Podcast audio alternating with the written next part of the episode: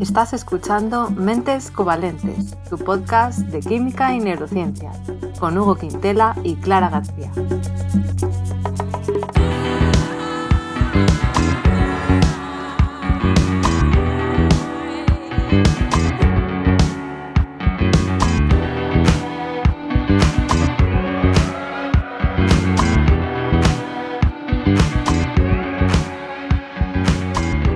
Bienvenidos al episodio 32, en el que vamos a hacer pues, un programa un poquito diferente, ¿verdad, Hugo? Un especial de verano fresquito con píldoras divulgativas. Ligeritas, pildoritas.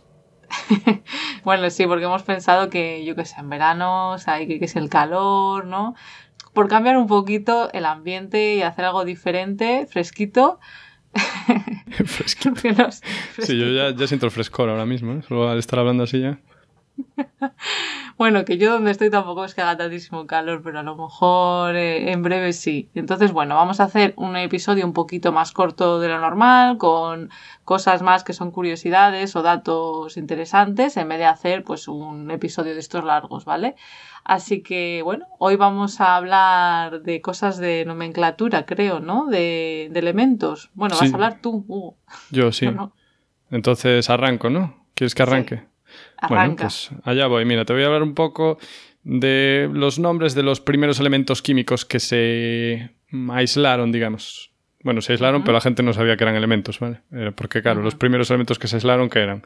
Pues metales. Claro, porque es fácil, ¿no? Solo calientas el mineral y a saco y entonces ya te sacas las movidas.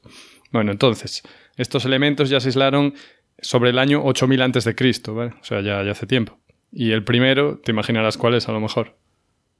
Pues eh, no sé, el hierro. Bueno, mm, cerca, cerca, pero fue el oro. Porque el oro en ah. realidad no es que lo aislaran, es que ya venía aislado. O sea que tampoco tiene, mucho mérito. ya venía hecho. Claro, y se encontraba bien, ¿sabes? O sea, lo podías ver, veías, oh, mira, eso es dorado. Vale. Y bueno, concepto elemento, también lo dijimos en algún programa anterior, que lo sacaron los griegos, ¿sabes? Los griegos dijeron, pues esto es un elemento, ¿vale? Es una cosa que no está formado por otra cosa y es una cosa pura y ya está, y solo es una cosa. Y esto fue sobre el 500 antes de Cristo, así que como ves, pues la gente ya tocaba elementos bastante antes de que se hubiera definido lo que era un elemento. Aunque es verdad que lo que los griegos definieron como elementos, o sea, esto de, ¿sabes? Tierra, agua, aire, fuego, bueno, pues tampoco iban muy encaminados. Aunque bueno, hubo distintas teorías. Pero bueno, no me voy a meter en eso, ¿vale? Entonces, ¿cuáles son los primeros elementos y metales antiguos que se aislaron o se descubrieron o llámale como quieras? Pues fueron la plata, el hierro, el mercurio, el estaño, el cobre y el plomo. Y el oro ya lo mencioné antes. Entonces, te voy a dar los orígenes de, de sus nombres, ¿vale? Oro, que ¿Cómo, son las siglas del oro en la tabla periódica? ¿Te lo sabes? AU. AU. Muy bien, pues claro, en latín es aurum, ¿no? Pero tampoco tiene mucha gracia que yo te diga, ah, pues ya está, viene de aurum, oro, ya está, eso es un poco...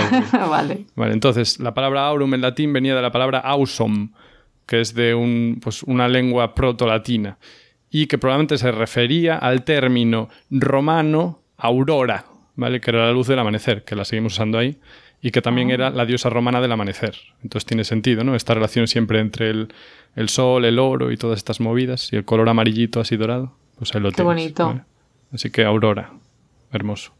Bien, vamos con plata. Símbolo de la plata, o sea, en la, tabla periódica. AG, ¿no? Exacto. O sea, que venía del latín argentum. Vale. Y esta palabra argentum se cree que venía del griego, argiros, que a su vez vendría del indoeuropeo arguro, no sé si se pronuncia Arguro, Arjuro, porque no sé si usan, ¿no? Claro, la norma esta de G con U y tal, no sé si la usan. Es que no controlo el, indoeuropeo este, no. tampoco es mi especialidad. Y a su vez esto venía del sánscrito, que es otro idioma más antiguo aún, que tampoco me voy a meter en esto porque tampoco es que sepa mucho, que era Arjuna, ¿vale? Con J escrito. Y quería decir brillante. Ah, amigo. Así que tiene sentido. Venga, otro más. El hierro. Ahí donde lo que dijiste tú antes. Pues la verdad que no sabe muy bien. ¿eh? ¿No? El símbolo, ya lo voy a decir yo, porque tampoco es esto hacerte preguntas obvias, ¿no? Es FE en la tabla periódica. Y bueno, pues en latín es ferrum. Y hay quien especula que igual viene de la palabra latina firmus, que es firme. Porque si algo tiene el ah. hierro es la firmeza. Eso desde pues, luego. Es recio. Venga, otro, otro. El mercurio, ¿vale? Que dices tú, ah, pues mira, la verdad es que igual viene del dios Mercurio. ¿Vale? Porque en realidad los siete metales de los que habla hasta ahora se identificaban con los planetas. Y los planetas se identificaban con los dioses. Entonces el oro era el sol, como ya dijimos, la luna era la plata, Mercurio era eh, Mercurio, Marte era el hierro, Júpiter era el estaño, el cobre era Venus y Saturno era el plomo. Y de ahí hablamos en el capítulo del plomo del saturnismo. Es verdad. Y del Saturnino, el vecino de la Macaria. No, eso es verdad. Pero bueno, del Saturnismo. Y ahí te acuerdas de cuál es el símbolo de la tabla periódica para el Mercurio. HG, ¿no? Exacto, y eso es un poco raro, ¿no? Ya, la verdad que sí, no sé. Pues venía de Hydrargyrum, que era el nombre que tenía en latín, el Mercurio. ¿Hidra de agua? No, no sé. Efectivamente, sí. Hidra y argirum, ¿vale? O sea, era como plata líquida o plata Ah, claro. Es verdad. Y esto, claro, pues, claro. hace falta que os lo explique. Pues el mercurio, ya sabéis que es líquido. Entonces dicen, ah, pues es como plata líquida, así que le llamo hidrargyrum. Y curiosamente en inglés hay algo parecido, ¿no? Que es quicksilver, que es como plata móvil o plata rápida. Quicksilver, la marca de ropa. Sí, pero también se le llama el mercurio así. No lo sabía. Claro, entonces pues ahí lo tienes. Tiene, tiene sentido. Curiosa analogía con el latín. Y luego el estaño, metal así que tampoco... sé que no lo tenemos mucho... ¿Sabes? En plan, no lo asociamos con calidad el estaño, seamos honestos. Ya, yo el estaño, aparte de las prácticas de tecnología en el instituto, un Ahí poco soldando, más. ¿no? Soldando Sí, estaño. que olía mucho. Sí, lo cual no es bueno oler estaño en forma Ya. gas, la verdad. Pues viene de la palabra latina stanum, que deriva de nuevo del indoeuropeo stag. Stag. Stack suena como... Es un alemán, aunque no conozco ninguno para en alemán. ¿eh? Es que las stack parties aquí en Reino Ah. Unido es cuando... Pero se escribe diferente, ¿no? Se escribe con Sí. U. Ya no me acuerdo cómo se escribe. Esto es cuando sí. son las fiestas de despedida de soltero. Y es Ah. el... Creo que es un macho de ciervo o algo así, pero Ah, se escribe muy diferente. Vale. No sé. Pues el, es STAG, ¿vale? Y es, quiere decir como que gotea. ¿vale? Ah. Porque claro, como el estaño se fundía a temperatura tan baja, pues... ¿eh? Joder, es que lo pensaba en todo. Y luego ya, para finalizar con la ronda de nomenclatura, tenemos el cobre, cuyo símbolo es QU. Qué hermoso. No, Y Q, no vale. CU. Es verdad, es verdad, Q no. O sea, sí Claro, es Q, Q pero... o CU. O sea, Q que suena Q, pero es CU. Eso, Qué violento eso, ¿eh? No, pero sí, lo tenía claro, no os preocupéis. ya lo sé ya. Pero gracias por la corrección. Y para su origen hay distintas teorías, ¿vale? Eh, la más lógica o la, la que gente, la gente votaría más por ella es que las minas de cobre más tochas en la antigüedad, ¿vale? Estaban en Chipre. Y los romanos Ah. a Chipre lo llamaban Ciprium. Y Ciprium, pues, se parece bastante a Cuprum, que es como llaman al cobre. Entonces, a ver si hay que apostar al Ah. origen del nombre, pues yo también apostaría por eso. Vale. Y esta es mi lista de hoy de nomenclaturas, ¿vale? Escogí los Muy metales antiguos porque son los nombres más antiguos también, claro. Así a ver si le sirve a la gente que esté estudiando todavía, imagínate en el instituto, para recordar los, los símbolos. O sea, los símbolos Pues se dice, también. bueno, la- cómo se abre. Sí, llevo todo el rato diciendo así, pero ahora mismo no estoy seguro si dice así. bueno, bueno, pues así, así, ¿no? Puede ayudar a decir, ah, vale, la HG de Mercurio por esto. De Hugo, también Bueno. mi, mi lista, por ejemplo, era Hugo y Lina quieren robar casas francesas. Ah, te lo los- aprendías así. Wow. Sí, dependiendo del grupo químico, pues eso me lo aprendí así. Muy bien. Bueno, pues siguiente pildorita, la mía, ¿no? Venga, dale. Dorada. Esto te- tenemos que hacerlo dinámico y rápido, que si no nos van a decir que de pildoritas nada. A ver si lo consigo. Bueno, voy a hablar de algo que ya mencioné una vez, pero creo que es importante volver a hablar de ello, y es lo de cuántas neuronas hay en el encéfalo humano. Recordemos que en, en español decimos muchas veces cerebro, pero queremos decir encéfalo, porque el encéfalo también pues eh, incluye el cerebelo, por ejemplo, y el tronco cefálico. Entonces, bueno, ¿cuántas neuronas hay? Pues eh, la respuesta corta es 86.000 millones. 86.000. Son muchas. O sea, todo el mundo igual. 86.000. 000, redondo el número. Todo el mundo igual. Bueno, a lo mejor luego hay algunas diferencias, claro, pero de media, de media. Entonces, bueno, la cosa fue, la 86.000 historia es que durante... ¿Qué dices? 86.000 millones. Sí. 86.000 millones. O sea, es muy difícil de imaginar. Sí, la verdad que sí. Porque... Yo, yo no sé, o sea, yo hay veces que otros números más pequeños y tal intento imaginarme, pues en plan, una ciudad de 30.000 o de 100.000, Sí, sí. algo así. Yo con población así me lo imagino. Pero claro, 86.000 millones, pues es casi 10 veces más, ¿no? Sí, la población De la mundial. población Bueno, de la Tierra. es un buen, sí, es un buen Algo rollo. así. Pronto, Sí, por- pronto será así 10 veces más justo. Sí, todavía no hemos llegado, ¿no? No, sé a cuánto estamos, pero... 7.600 o así. Bueno, pues esto es un poco más, sí. Bueno, la cosa de este número es que lo curioso también es que durante mucho tiempo se decía que había 100.000 millones de neuronas en el encéfalo humano y lo que pasó fue, la historia es que una investigadora brasileña, Susana Herculano, que yo decía antes Hausel, pero luego vi un vídeo de ella y lo dijo así más en brasileño y era algo así como Husel, no sé, no sé portugués, Husserl. Bueno, pues eh, Susana Herculano Husserl se puso a buscar de dónde venía este número, que aparecía pues en todos lados, en los libros de texto y tal, y preguntó a la gente y todo el mundo, pues no lo sé de dónde viene, pero pues si toda la vida se ha hecho así, pues será así, ¿no? Es de esos números que se sabe. Sí, todo muy científico. Bueno, de estas verdades que uno asume, ¿no? Y bueno, se puso a buscar la literatura científica y se dio cuenta de que pues nadie se había parado a contar, simplemente pues se había estimado así a ojímetro y ya está. Entonces, bueno, ¿qué pasó? Que ella dijo, a ver cómo podemos hacerlo para tener un número ¿no? más o menos fiable y contarlo. Y hasta ese momento lo que se hacía para contar, por ejemplo, cuántas neuronas tenía una estructura concreta del cerebro era cortar el cerebro en láminas, en rodajas muy, muy, muy finas para poder luego teñirlo y verlo al microscopio y ahí puedes contar en ese trocito cuántas hay y así extrapolas. ¿Qué pasa? Que cuando estás mirando una estructura muy concreta del cerebro, más o menos es parecido en toda esa estructura, pero luego si miras el cerebro entero hay zonas donde es mucho más densa la población de neuronas, en otras menos, entonces eso no nos sirve para estimar el número de neuronas en la totalidad del, encéfalo, por ejemplo, ¿no? Entonces ella lo que hizo fue idear un método que consistía en disolver el encéfalo entero en una solución haciendo una especie de sopa y así, pues al hacer la dilución, eh, cuentas eh, un volumen pequeñito al microscopio, teniendo, bueno, una, lo que son los, los núcleos de las neuronas y así pues puedes decir, vale, estoy contando neuronas y si en este volumen tengo esto, pues en extrapolas y ya está, ¿no? Calculas. Usando el concepto químico de la disolución, ¿no? Y la distribución aleatoria de, ¿no? de, las cosas disueltas, está bien eso. Todo eso, claro. tienes que mezclarlo bien, claro. Distribución aleatoria de las cosas disueltas, se, llama así. ¿Se llama así? No, no, no, no, pero no, no me sale ahora. Y bueno, pues así lo hizo ella y, esto fue en 2000, creo que 2005, si no me equivoco. Así que, bueno, pues hasta entonces, fíjate.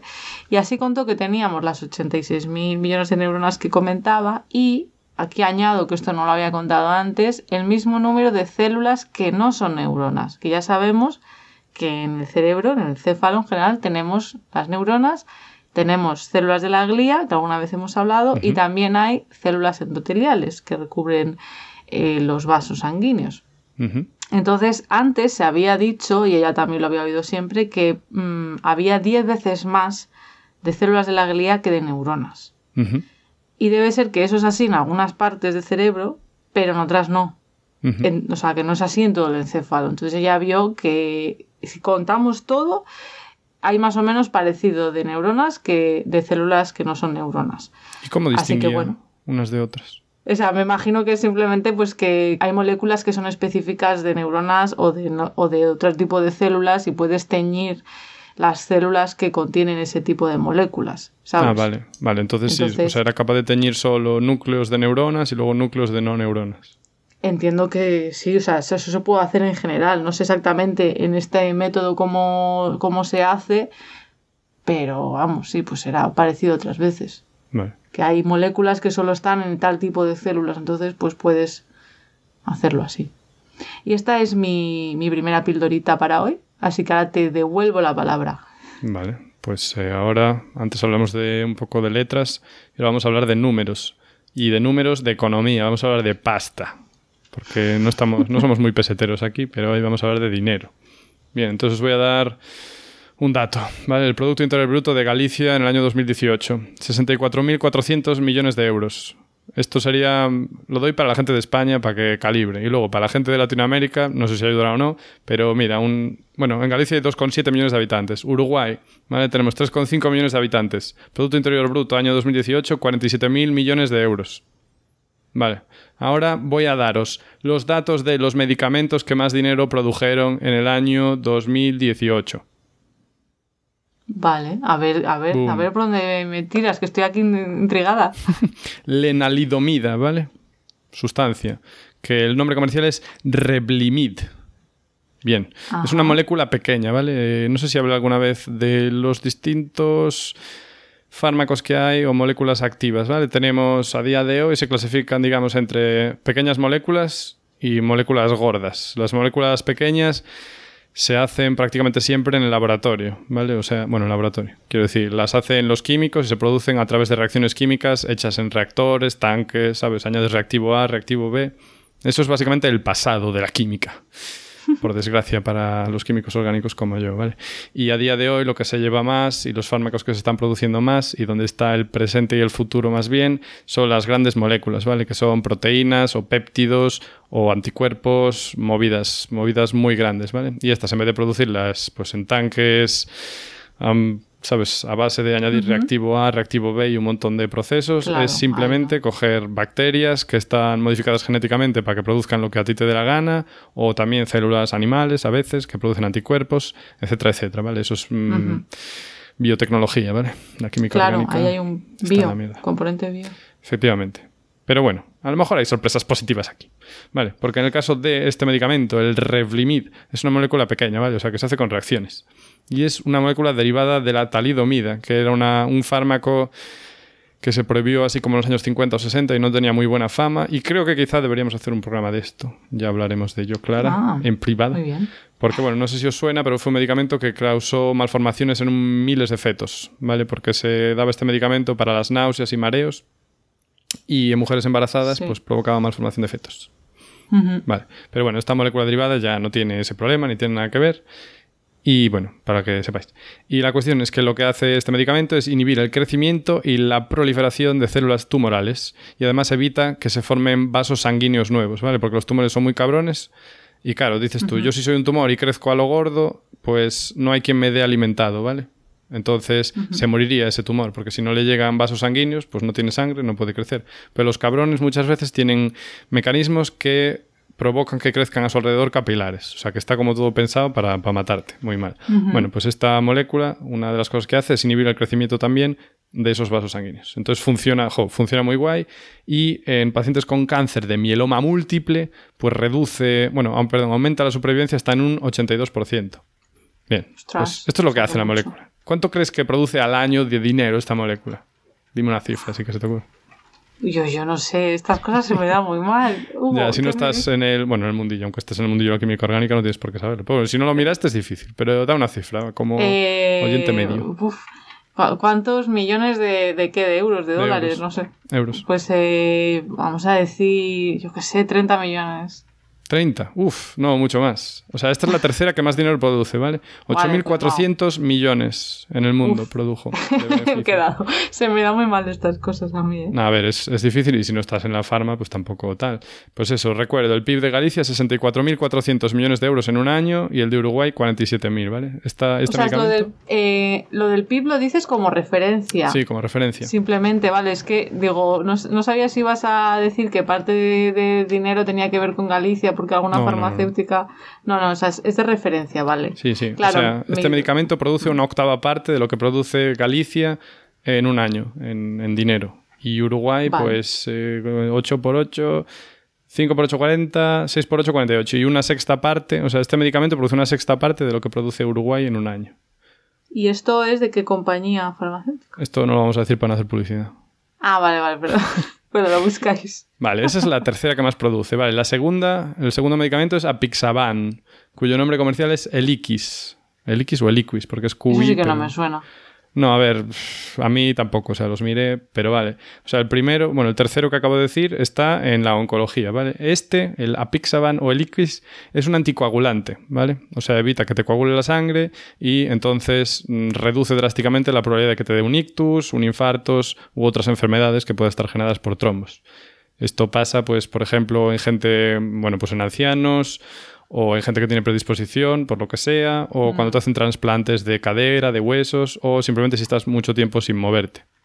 Yo, por ejemplo, una vez estuve ingresado unos días y no sé por qué la internista se le dio que me tenía que inyectar que era warfarina, me parece, o heparina. En plan, no, no, es que llevas mucho tiempo ahí en la cama y ¿por qué no te digo? Pues, Ya. eh, Yo, bueno, no- creo que está usted exagerando porque yo, como estaba enfermo una vez al año de estar a veces cuatro o cinco días en cama, ¿sabes? Yo decía, mire, bueno, en la médica. Bueno, no, hay que moverse, hay que moverse. hay que moverse. Pero cuando estás ahí en cama con fiebre, lo último que te apetece es Ya, dar un desde paseo. luego.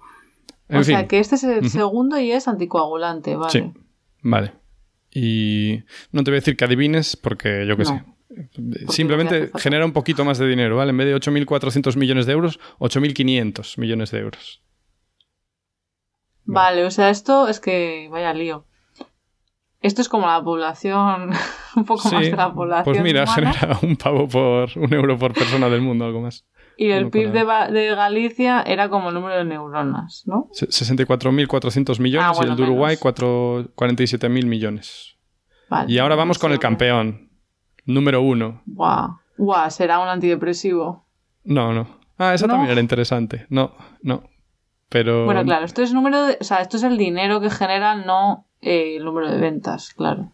Claro, es el- Que puede ser que un medicamento más caro, ¿no? O sea, quiero decir, los antidepresivos son muy comunes, pero a lo mejor no son los que más dan porque no, no son tan caros. Y además hay seguramente mucha más variedad, ¿sabes?